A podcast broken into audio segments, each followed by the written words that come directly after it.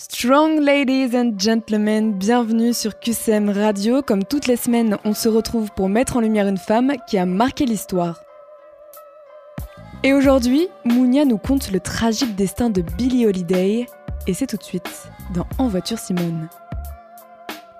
En voiture Simone. C'est aux abords du port, près des quartiers chauds de Baltimore, que regorgent les nombreux bars et maisons closes où la petite Eleonora Fagan, alias Billie Holiday, passe toutes ses soirées.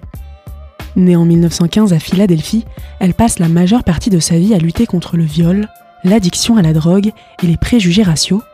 Son père, un adolescent musicien, l'abandonne alors qu'elle n'est qu'un bébé, tandis que sa mère, immature et entretenue par des hommes, est souvent absente. Eleonora connaît alors une enfance misérable dans les bas-fonds de Baltimore. Malgré ça, en grandissant, une chose finit par donner une réelle signification à sa vie, le jazz. La fillette rit, chante et joue avec les musiciens, tout en finissant par s'intégrer parfaitement à cet univers musical, mais le rêve n'est que de courte durée, puisqu'à côté, elle est enfermée dans une maison de correction à l'âge de 10 ans et violée par un voisin à 11.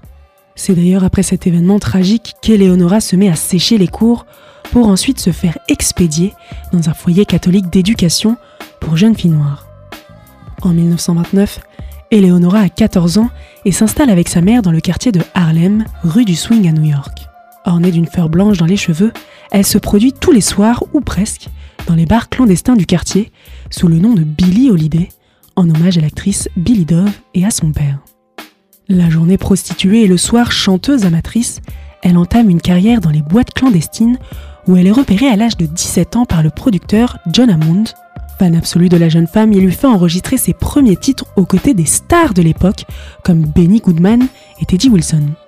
Malgré quelques qualités vocales et son registre limité, sa maîtrise du vibrato et sa sensualité sont telles qu'elle parvient à émouvoir le public.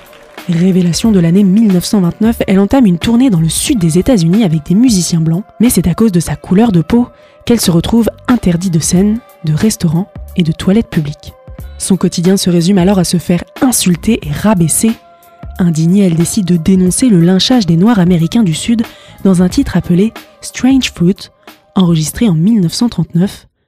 Ce sera sa chanson la plus connue.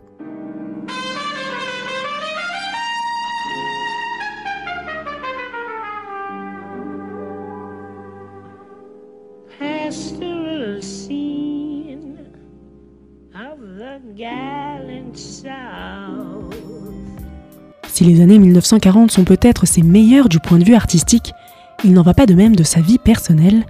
Son premier mari, Jimmy Monroe, l'habitue à l'opium et à la cocaïne, tandis que le second, Joe Guy, l'a fourni en héroïne, sans oublier le gangster et macro John Levy, qui passe son temps à l'abattre.